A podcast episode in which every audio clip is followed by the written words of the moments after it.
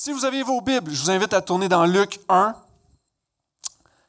Et généralement, on commence les, textes de Noël à Luc 2, mais on va faire Luc 1. Pourquoi? Parce que Luc 1, c'est ce qui précède Luc 2. hey, as fait un bon calcul. Oui, j'étais à l'école longtemps pour ça. Mais en fait, c'est que Luc 1 précède la naissance de Jésus. Et alors qu'on est dans les semaines qui précèdent Noël, j'aimerais qu'on regarde ensemble l'anticipation de Noël. C'est mon titre ce matin, l'anticipation de Noël. Alors qu'on se prépare à toutes sortes de trucs. On achète nos cadeaux sur Amazon. Euh, on prépare nos, nos, tourtières pour le temps des fêtes. Il y a une préparation, mais on anticipe quelque chose. Et ce matin, j'aimerais qu'on anticipe ce que la Bible enseigne à propos de, euh, Noël. Donc, Luc 1 commence avec Jean-Baptiste, qu'on parle pratiquement jamais à Noël mais il y a un message hyper important à travers l'annonce de sa naissance et aussi de l'accomplissement de sa naissance. Alors, on commence Luc 1, verset 1. Puisque beaucoup ont entrepris de composer un récit des faits qui se sont accomplis parmi nous, tels que nous les avons transmis, ceux qui, euh, dès le commencement, ont été les témoins oculaires et sont devenus serviteurs de la parole, il m'a semblé bon, à moi aussi, après m'être informé exactement de tout depuis les origines, de te l'exposer par écrit d'une manière suivie. Très excellent Théophile, afin que tu connaisses la certitude des enseignements que tu as reçus. La première, raison pour anticiper Noël, c'est le récit de Noël. Plusieurs ont entrepris des récits. Et dans notre culture, lorsqu'on parle de Noël, on peut être témoin d'innombrables récits qui prennent place à la télévision. Si tu veux regarder un film de Noël sur Netflix, euh, puis tu veux un film de Jésus, bonne chance. C'est toujours une histoire d'amour. Le prince de Noël ou la princesse de Noël. Puis c'est toujours comme à Noël, ça prend de l'amour. Fait qu'il faut montrer une belle histoire d'amour entre un homme et une femme. Mais Noël, ce n'est pas ça du tout. Chacun a son récit de Noël. On va euh, parler aux enfants de, que, Noël, c'est le Père Noël, puis ça fait partie de la magie de Noël, tout ça. Puis je sais même que euh, des, gens, parfois, euh, la veille de Noël, pendant que les enfants dorment, ils vont mettre plein de biscuits par terre dans la cuisine. Mais là, quand les enfants se lèvent le matin, ils vont dire Ah, les lutins sont venus chez nous. Puis il y a un autre récit qui a été créé à travers les années tout ça pour enlever notre focus sur la vraie raison, le vrai récit de Noël qui est Jésus-Christ. Et Luc le sait très bien à ce moment-là qu'à l'époque, il y a plusieurs évangiles qui circulent et les faits ne corroboraient pas toujours ensemble. Donc, puisque ça corroborait pas, je vais essayer d'enlever ce mot-là de mon vocabulaire, c'est trop difficile à dire, mais puisque euh, les, faits ne pouvaient pas être mis ensemble, se sont dit, OK, on ne peut pas mettre ça dans la Bible parce que ça ne vient pas certifier la parole de Dieu. Et Luc, ce qu'il a fait, il dit, j'ai regardé depuis les origines pour que tu connaisses avec certitude. Luc, il a fait une super de bon job. Il a fait un travail de journaliste où il a fait des recherches, rechercher, rechercher, rechercher, pour être sûr que tout ce qu'il allait mettre dans ce livre était vrai. Et je sais qu'il y a plusieurs personnes qui vont douter de ça. Ah, mais qu'est-ce qu'il dit? Puis ça a été écrit à travers euh, euh, plusieurs siècles et tout. Mais lorsque tu regardes la Bible d'un couvert à l'autre, Dieu a fait des alliances. Et il a fait une première alliance avec Noé, qui détruirait plus la terre avec un déluge lorsqu'il a mis l'arc-en-ciel. Euh, il a fait une alliance avec Abraham pour dire que de ta descendance, il va la multiplier comme les étoiles euh, euh, du ciel. Et on s'entend qu'Abraham n'a pas eu des millions d'enfants physiquement, mais c'était euh, pour dire que par la foi en Christ, nous allons, nous, allions tous être des descendants d'Abraham, donc des fils de Dieu. Il y avait une alliance qui était là. Il y a eu une alliance avec Moïse où il allait amener dans la terre promise et Dieu avait promis de nous conduire, qui est Jésus, qui est cette terre promise. Ensuite, il a été avec David qui dit, il va toujours avoir un roi qui va être euh, sur le trône de la descendance de David et Jésus provient de la descendance de David. Donc, il y a eu des alliances à travers le temps où Dieu avait fait des promesses et par les prophéties, on voit que tout ça s'accomplit. Alors Luc a fait ses devoirs. Il a fait le tour au complet et c'est comme si tu lisais une biographie. quand tu lis une biographie, est-ce que tu remets en doute déjà l'auteur? Probablement que tu vas croire tout ce qui est dit dans la biographie. Là, je ne parle pas d'un film inspiré d'une histoire vraie, on sait que c'est romancé. Mais une biographie, les, euh, les faits relatés sont vrais. Maintenant, Luc, tout ce qu'il relate ici, c'est vrai. Et il a parlé à des gens qui ont vu, des témoins oculaires. Il n'y avait pas possibilité d'erreur. Et le récit de Noël est basé sur ces faits véridiques que Luc a fait. Et on va aller justement. Ce récit de Noël, c'est quoi exactement?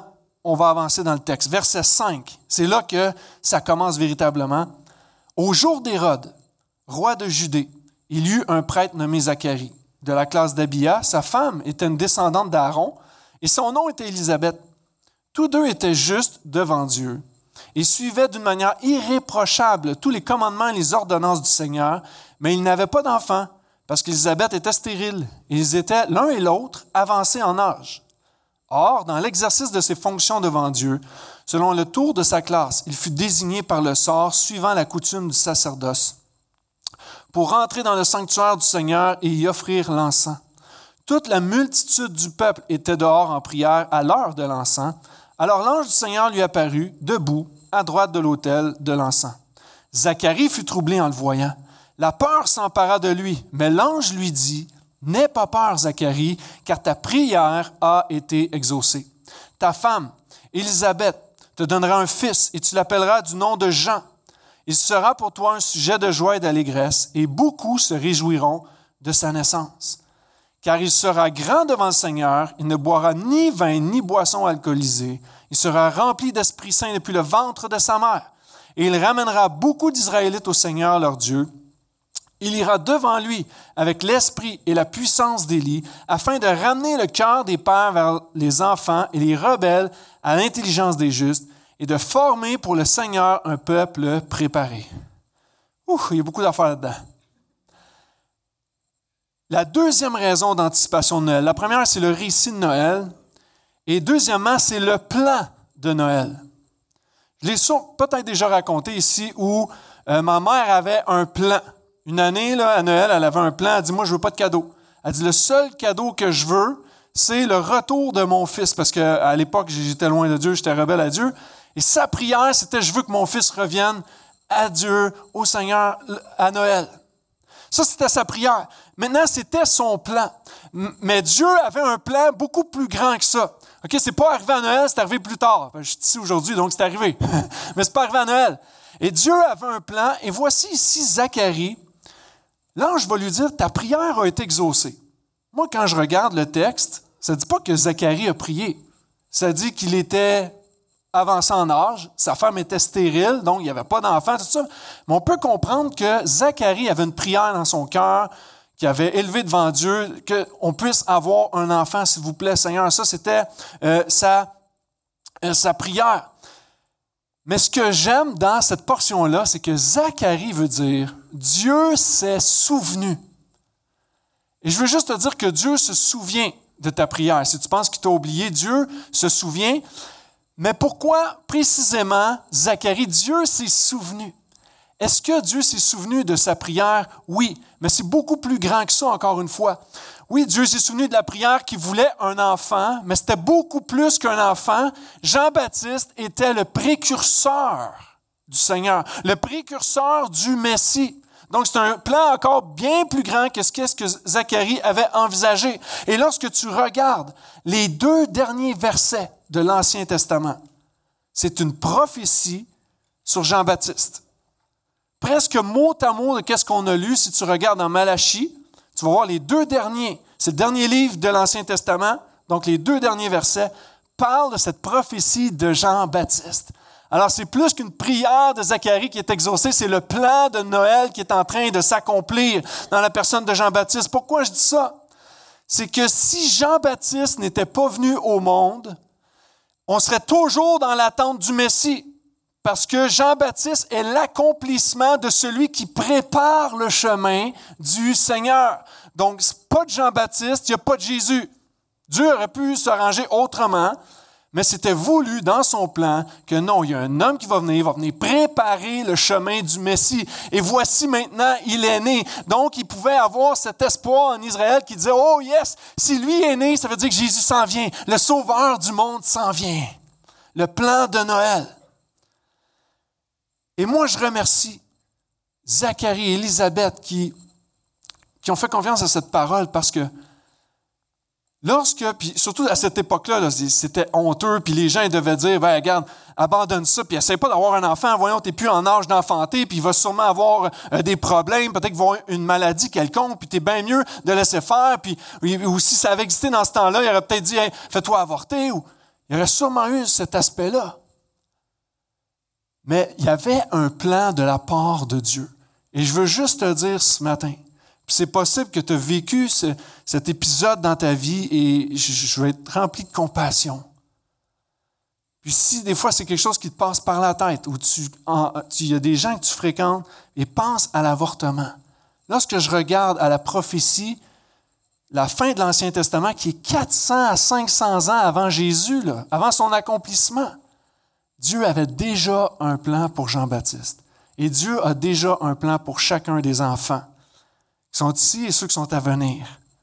Amen. Il y avait un plan pour Noël et celui de Jean-Baptiste, c'est ramener les Israélites, ramener le cœur des gens vers le Sauveur qui s'en venait, former un peuple préparé. Et le plan de Dieu, il est sûr, il est certain. On dit, on parle d'Élisabeth dans le texte comme étant la femme de Zacharie. Et Élisabeth veut dire serment.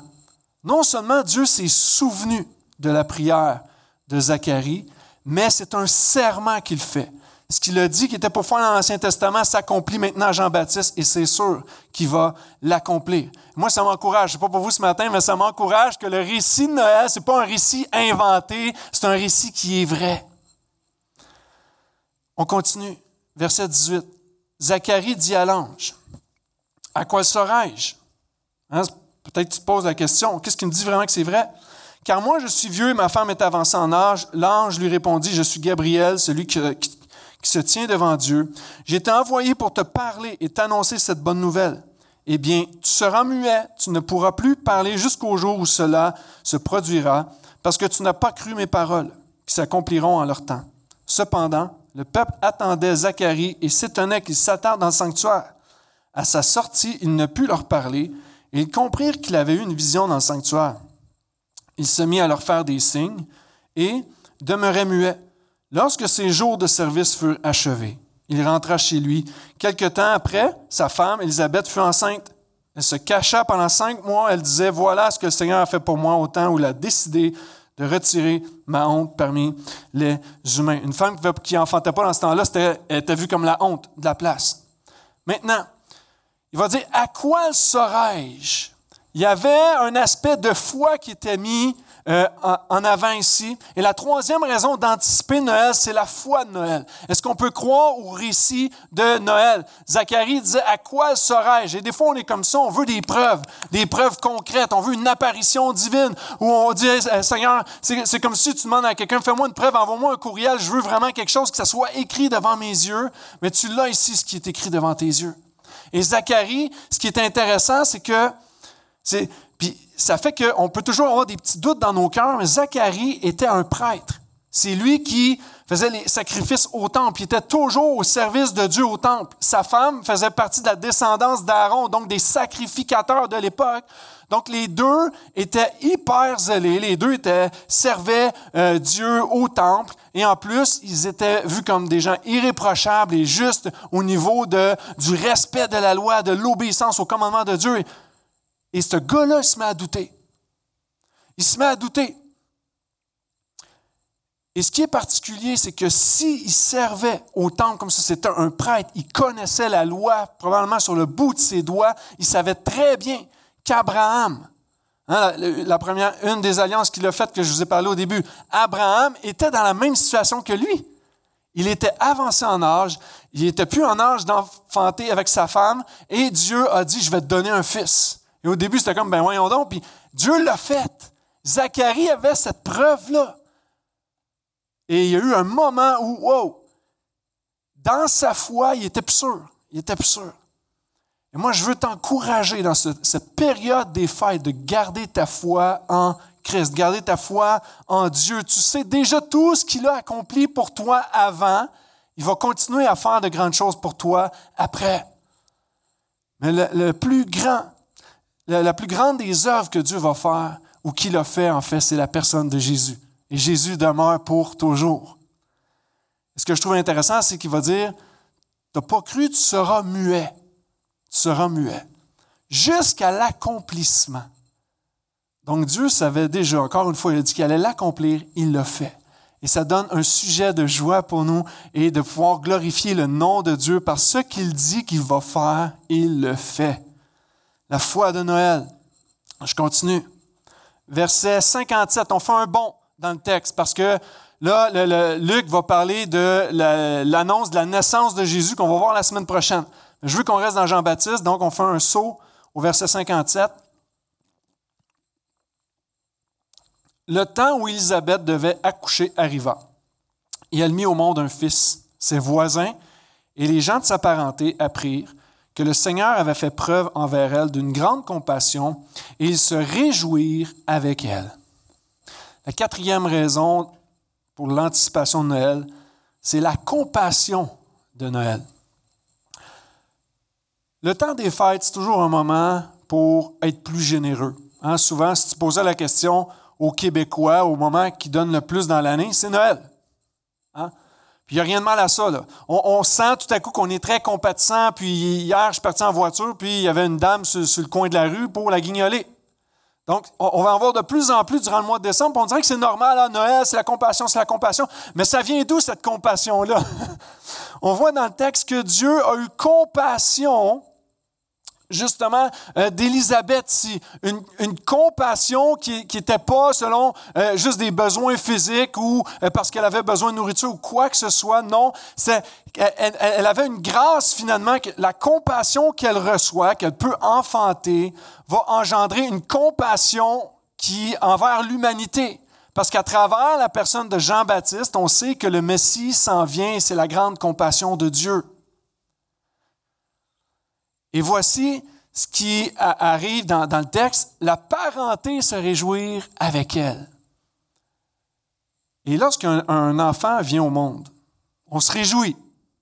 Dans un instant, quand on va appeler la famille ici devant, on va se réjouir avec eux. Yes, hey, nouvelle naissance, on va se réjouir. Puis en passant, on a une jeune femme ici, Sandra, qui a accouché cette semaine, en début de semaine. On ne se réjouit pas? Hein? On se réjouit d'une naissance. La parenté se réjouit d'une naissance. Yes, t'as donné enfin naissance à un fils. Mais la vraie réjouissance, c'est le fait que euh, euh, non seulement donné le don de vie à cet enfant-là, mais à cause de cette promesse, de, de cette prophétie qui s'accomplit, le don de vie éternelle va nous être disponible. C'est ce que le texte va nous amener vers Christ. Pensez entendre un amen là-dessus, mais ce n'est pas grave. La vraie compassion de Noël, c'est que Dieu nous donne accès à la vie éternelle. Ça, c'est une vraie compassion. Parce qu'on ne mérite pas ça. On le dit régulièrement, mais on ne le mérite pas. Nos péchés méritent la mort, le châtiment éternel de la colère de Dieu. Mais Dieu, dans son amour, dans sa compassion, oui, toi, tu te réjouis d'un enfant qui naît, mais à travers lui va venir le Messie ensuite, et ça va être le vrai don de vie éternelle. Et ça, c'est la grande compassion de Noël. Je continue, verset 59. Le huitième jour, ils vinrent circoncire l'enfant. Ils allaient lui donner le nom de son père, Zacharie. Mais sa mère dit, non, il sera appelé Jean. Et lui dire, il n'y a personne dans ta parenté qui porte ce nom. Il faisait des signes à son père pour savoir comment il voulait l'appeler. Zacharie demanda une tablette et il écrivit. Il y avait des iPads dans ce temps-là. Son nom est Jean. Et tous s'étonnèrent. À l'instant même, sa bouche s'ouvrit et sa langue se délia. Il se mit à parler et à bénir Dieu. Tous les habitants des alentours furent saisis de crainte et dans toute la région montagneuse de la Judée, on discutait de tous ces événements tous ceux qui en entendaient parler se mirent à réfléchir il se discutait de tout. Non, il se demandait, pardon, il se demandait que sera donc cet enfant, car la main du Seigneur était avec lui. Elle dit, il s'appellera Jean. Non, il devrait s'appeler comme son père. Puis à l'époque, c'était très populaire. On reprend le nom du paternel. Et, je peux même imaginer une dispute, puis quasiment une, chicane de famille. Je ne sais pas si vous avez déjà vu le prénom. Le film Le Prénom, film français. Et là, à un moment donné, euh, il y a une famille qui arrive, chez, je crois que c'était chez un frère ou en tout cas des membres de la famille, des amis. Et là, il, va demander Hey, puis euh, comment vous allez appeler votre enfant, votre fils Puis là, euh, c'est vraiment drôle. Puis tout le film est basé sur un prénom. OK, mais ça vaut vraiment la peine de voir ça. Et là, l'homme en question va dire ben, On pensait l'appeler Adolphe. Adolphe? Ben, Tu peux pas l'appeler Adolphe. Ben, pourquoi je peux pas l'appeler Adolphe? Ben, Adolphe, c'est comme Adolphe Hitler. C'est comme le, communiste, Adolf Hitler, tu peux pas l'appeler Adolphe. Ben, pourquoi je pourrais pas l'appeler Adolphe? Ben, parce que quand on va penser à ton fils, on va penser à Adolf Hitler. Puis, il y avait toute une raison, puis, en tout cas, et, il s'obstine sur un nom, sur un prénom. Et ici, on va dire, non, tu ne peux pas l'appeler Jean, il faut que tu l'appelles Zacharie parce que c'est comme ça dans les faits. Mais je veux juste vous amener à, à une très belle vérité spirituelle ici. Je vous disais tout à l'heure que Zacharie, c'était Dieu s'est souvenu. Maintenant, Jean vient au monde, et là on pourrait dire, OK, on va l'appeler Zacharie parce que Dieu s'est souvenu. Non, non, Dieu s'est déjà souvenu. Donc, parce qu'il se souvenait de Zacharie, il a dit, OK, je vais accomplir ma promesse. Donc maintenant, il accomplit cette promesse-là, et Jean veut dire quoi? Le Seigneur fait grâce. Zacharie voulait se rappeler vraiment ce moment de grâce que Dieu a fait, que c'est pas un bébé entre guillemets ordinaire dans le sens où il y avait un plan bien précis, il était précurseur du Messie et ça c'est une grâce de Dieu. Il n'y a personne ici, si Dieu te disait, hey, tu vas enfanter, il n'y aura pas un prochain Jésus, là, mais il y aurait quelque chose de particulier. Tu dis, OK, ben, j'ai fait quoi, moi, pour que mon enfant devienne telle personne? C'est une grâce de Dieu. Mais maintenant, c'est la grâce du salut qui, est, qui a entré en jeu ici. Et Noël, c'est un moment pour la réflexion. Les gens autour ont dit, ceux qui en entendaient parler se mirent à réfléchir. Et je crois que Noël, l'anticipation de Noël, l'une des raisons, c'est la réflexion de Noël. À Noël, on réfléchit à plein de trucs. Probablement que tu réfléchis à ta rétrospective de 2022. Cette semaine, là, Spotify m'a envoyé ma rétrospective de la musique que j'ai écoutée. Ah, il y en a plusieurs qui l'ont vécu. rétrospective. Qu'est-ce que la rétrospective t'amène à faire? Hein? T'amène à, réfléchir sur peut-être des, choses que tu as trop fait, des choses que tu n'as pas assez fait. Euh, tu veux remettre les priorités au bon endroit et tu commences à penser à l'année prochaine et tu projettes la prochaine année. C'est un moment de réflexion à Noël. Maintenant, je veux t'inviter à réfléchir à la réelle saison de Noël. Les centres d'achat nous font réfléchir à acheter des cadeaux. Le Père Noël nous amène à réfléchir sur la magie de Noël. Il y a plein d'éléments qui nous amènent à réfléchir à Noël. Mais est-ce qu'on peut simplement se rappeler ce que Dieu a fait? Il s'est incarné dans la personne de Jésus-Christ. Jésus est né pour mourir. Tu vas dire, ah ben, nous aussi, on est nés pour mourir. Oui, oui, oui, oui. Mais Jésus est né pour mourir afin de ressusciter ensuite pour que lorsque toi tu meurs, tu puisses ressusciter avec Christ. Ça, c'est le vrai message de Noël. Est-ce qu'on peut donner une acclamation à Dieu ou quelque chose? C'est l'œuvre de Dieu, ce n'est pas notre œuvre à nous. Et sixièmement, la réflexion de Noël nous amène à l'intervention de Noël. Zacharie, son père, fut rempli d'Esprit Saint et se mit à parler en prophète en disant, Béni soit le Seigneur, le Dieu d'Israël, d'être intervenu en faveur de son peuple, d'avoir assuré sa rédemption et de nous avoir suscité une corne de salut dans la maison de David, mon serviteur. Comme il en a parlé par la bouche des saints prophètes d'autrefois, un salut qui nous délivre de nos ennemis, de tous ceux qui nous détestent. C'est ainsi qu'il montre sa compassion envers nos pères et qu'il se souvient de son alliance sacrée, selon le serment qu'il a juré à Abraham, notre Père. Ainsi nous accorde-t-il, après avoir été délivré des ennemis, du pouvoir sans crainte, lui rendre un culte dans la sainteté et la justice devant lui tout au long de nos jours. Ça ressemble à un résumé de ce que je vous ai dit depuis tantôt. L'intervention de Noël. Dieu est intervenu en faveur de son peuple. Ici, Zacharie, lorsqu'il parle, il ne parle pas de Jean-Baptiste. Il parle de Jésus. Il sait, son Fils est venu, donc ça annonce la venue du Messie. Et il sait que Dieu est intervenu en faveur de son peuple. Si je te donne l'image d'un chirurgien, tu es sur la table d'opération, tu vas mourir, peut-être même que ton cœur a arrêté de battre. Un chirurgien a besoin de faire une intervention immédiate pour que tu sois encore en vie. Et Dieu a fait la même chose. Alors que nous, par nos péchés, on est séparés de Dieu, on va mourir, on, va avoir un jugement éternel, on va passer l'éternité sans Dieu parce qu'on a refusé son Fils, donc on est séparés complètement de Dieu. Dieu est venu pour intervenir. Il dit, je vais intervenir, je vais amener le salut, la rédemption à l'humanité à travers le Messie qui est Jésus-Christ. Et Zacharie est déjà en train d'annoncer au peuple qui est là que Jésus allait venir. Maintenant, je sais que vous entendez chaque année, et même chaque dimanche pratiquement, que Jésus est venu. Jésus est venu vous pardonner, vous racheter de vos péchés, mais c'est une intervention directe de Dieu. Pourquoi? Parce que Dieu est plein de compassion. Dieu est plein d'amour envers toi. Maintenant, que fais-tu face à cette intervention de Dieu dans ta vie? Je sais que tu pourrais dire, ben, je suis une bonne personne, je fais des bonnes œuvres, puis à Noël, j'aide mon, mon prochain aussi. On peut tous faire ça. Mais depuis le début, ça n'a rien à voir avec personne. Ça n'a même pas rapport avec la prière de Zacharie. Parce qu'il voulait un enfant, Dieu voulait plus que ça. Ça va être un accomplissement de promesse. Dieu voit toujours au-delà. La grâce de Dieu n'a rapport avec aucun de nos mérites. C'est seulement le mérite de Christ. Christ a été parfait. Mais il s'est sacrifié à la croix pour prendre ton péché, prendre ta peine, prendre ta culpabilité. La colère de Dieu est venue sur lui au lieu qu'elle soit sur toi parce qu'il veut que tu aies accès à cette vie éternelle. C'est l'intervention de Noël. Des fois, on se demande, on est sauvé de quoi?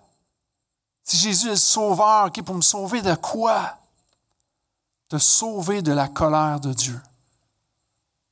Parce que celui qui demeure dans son péché, celui qui refuse de placer sa foi en Christ, ça dit que le jugement de Dieu vient sur lui. La colère de Dieu est sur lui. Mais tellement qu'il t'aime, il l'a mis sur son Fils Jésus. Jésus a tout, a tout supporté pour toi. C'est l'intervention de Noël. Et ça m'amène à vouloir prendre la communion ce matin. Pourquoi? Parce qu'il parle d'alliance dans le texte. Puis il va dire, il se souvient de son alliance sacrée. Ce que Dieu a fait à travers les époques, puis je vous ai parlé de toutes les alliances tantôt, ultimement, ce que Dieu a dit à son peuple, c'est que je serai votre Dieu et vous serez mon peuple. Et l'alliance de Dieu, nous, on va, faillir. Nous, on, pourrait dire, OK, Dieu a, fait un pacte avec toi. Dieu s'est engagé envers toi. Que tu sois euh, fidèle ou pas, Dieu demeure fidèle dans son alliance. Et maintenant, lorsqu'on parle de cette alliance sacrée, dans, le Nouveau Testament, on parle, lorsque Jésus va prendre le repas du Seigneur avec ses disciples, lorsqu'il va prendre le repas avec le pain et le vin, il va dire, le, pain, c'est le corps brisé, mon corps brisé pour vous. Et le vin, c'est le sang qui a coulé, c'est la nouvelle alliance en mon sang. La nouvelle alliance, c'est que tu as pu à te reposer à, l'obéissance, que, toute la, loi de Dieu t'amenait, puis que ça t'amenait à te culpabiliser, puis il fallait que tu amènes des sacrifices pour être réconcilié avec Dieu. Tu n'as plus besoin de ça. Christ le fait pour toi. Je t'ai dit il y a quelques instants qui, euh, qui a subi la colère de Dieu à ta place. Et lorsqu'on prend la communion, c'est de se rappeler, parce que Christ a payé, parce que Christ a subi la mort pour moi, parce que Christ a subi cette colère de Dieu à ma place. Maintenant, il y a cette alliance nouvelle dans le sang de Christ. Ce n'est pas par des œuvres quelconques, c'est par l'œuvre de Christ uniquement. Et cette communion s'adresse aux chrétiens. Et quand je dis chrétien, je parle de celui qui a fait de Jésus non seulement son sauveur, mais son Seigneur. Il y a toute une grande différence. Est-ce que Jésus est Seigneur de ta vie? Est-ce que tous les jours tu te lèves puis tu veux te soumettre à l'autorité du Seigneur? Si c'est ton cas, je t'invite à prendre la communion. Vous en avez un près de vous et on va lire un texte ensemble. Et si ça ne te concerne pas, tu as pris un, un petit cop à l'entrée, tu peux laisser le petit cop à côté. Je préfère que tu le fasses vraiment parce que ta foi est sur Christ euh, de le faire, puis ça n'a pas d'impact dans ta vie, ça n'a pas une vérité pour toi. Donc, on va lire le texte de Luc. Juste deux, deux versets, tout simplement. Luc 22, 19 et 20. Voici ce que Jésus va dire. Il est réuni avec ses disciples. C'est la dernière fois qu'il en prend avant d'en boire de nouveau dans son royaume. Il va dire, il prit du pain, après avoir rendu grâce, il le rompit et leur donna en disant, Ceci est mon corps qui est donné pour vous. Faites ceci en mémoire de moi. Donc prenons le petit pain en mémoire, ce que Christ a fait, sa souffrance à la croix, son corps brisé.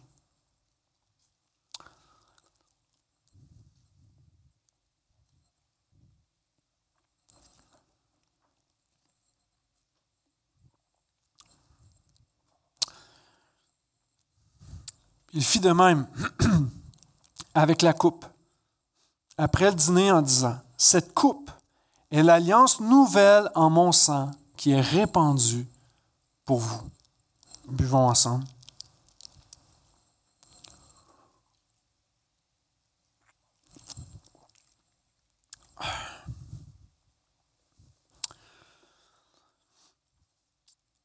Oui, Seigneur. Si vous permettez, je vais prier. Oh Seigneur, merci.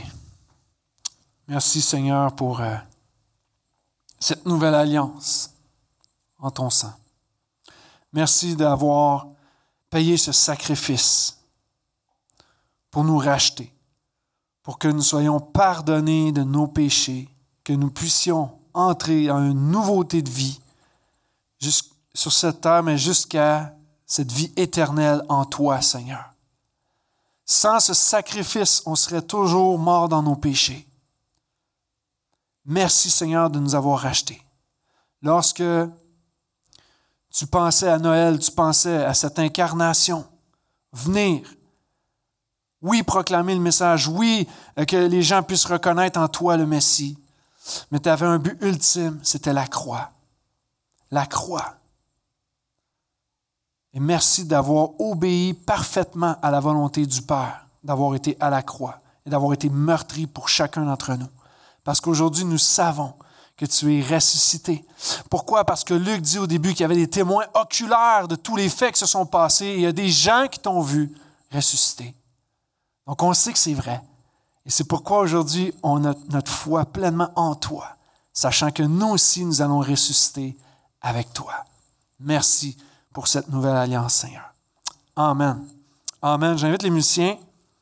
Il reste un texte pour la septième raison d'anticiper Noël ensemble. On a vu le récit de Noël, qui avait un plan de Noël, la foi de Noël, la compassion de Noël, la réflexion de Noël, l'intervention de Noël. Et septièmement, verset 76. Et toi, mon enfant, tu seras appelé prophète du Très-Haut car tu iras devant le Seigneur pour préparer ses chemins, pour donner à son peuple la connaissance du salut par le pardon de ses péchés, grâce à la tendre compassion de notre Dieu. C'est par elle que le soleil levant brillera sur nous d'en haut, pour éclairer ceux qui sont assis dans les ténèbres et dans l'ombre de la mort, et pour diriger nos pas vers le chemin de la paix. Or, l'enfant grandissait et devenait fort par l'Esprit. Il demeurait dans les déserts jusqu'au jour où il se présenta devant Israël. Au début, Zacharie parlait de Jésus. Dieu intervient par la personne de Jésus et maintenant il dit, Et toi mon enfant. Là, il parle de Jean, il parle de son fils. Et toi mon enfant. Il y a une consécration. Jean-Baptiste a été consacré hein, à être le précurseur. Je l'ai déjà mentionné. Et dans un instant, on va consacrer une petite fille. Et en tant que parents, tous les parents ont des rêves, ont des aspirations pour leurs enfants. Hein? Mais j'aimerais te dire que Dieu en a encore de plus grands. Mais alors que Jean-Baptiste était vu comme étant un précurseur, nos enfants et nous-mêmes, nous sommes des ambassadeurs. Il y, a une, y a une nuance. Mais ça revient à, pratiquement à la même chose. Alors que Jean-Baptiste devait préparer le cœur des gens à la venue du Messie, voici ce que ça dit dans 2 Corinthiens 5.10. Nous faisons donc les fonctions d'ambassadeurs pour Christ. Comme si Dieu exhortait par nous, nous vous en supplions au nom de Christ, soyez réconciliés avec Dieu. Jean-Baptiste était appelé à ramener le cœur, à préparer le cœur vers Christ et maintenant nous, notre responsabilité, c'est de dire aux gens, soyez réconciliés avec Dieu. La consécration de Noël.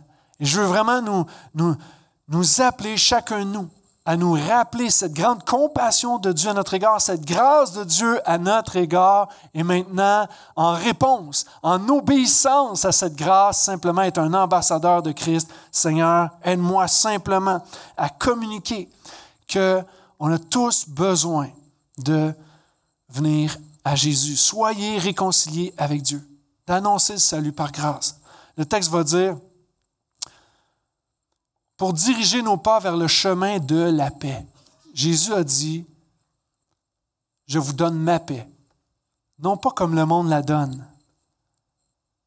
Le monde va te donner la paix, pour, va dire, d'acheter des trucs pour que tu sois en paix, va dire coupe une relation, comme ça tu vas être en paix, tu n'auras plus de problème. C'est une mauvaise paix.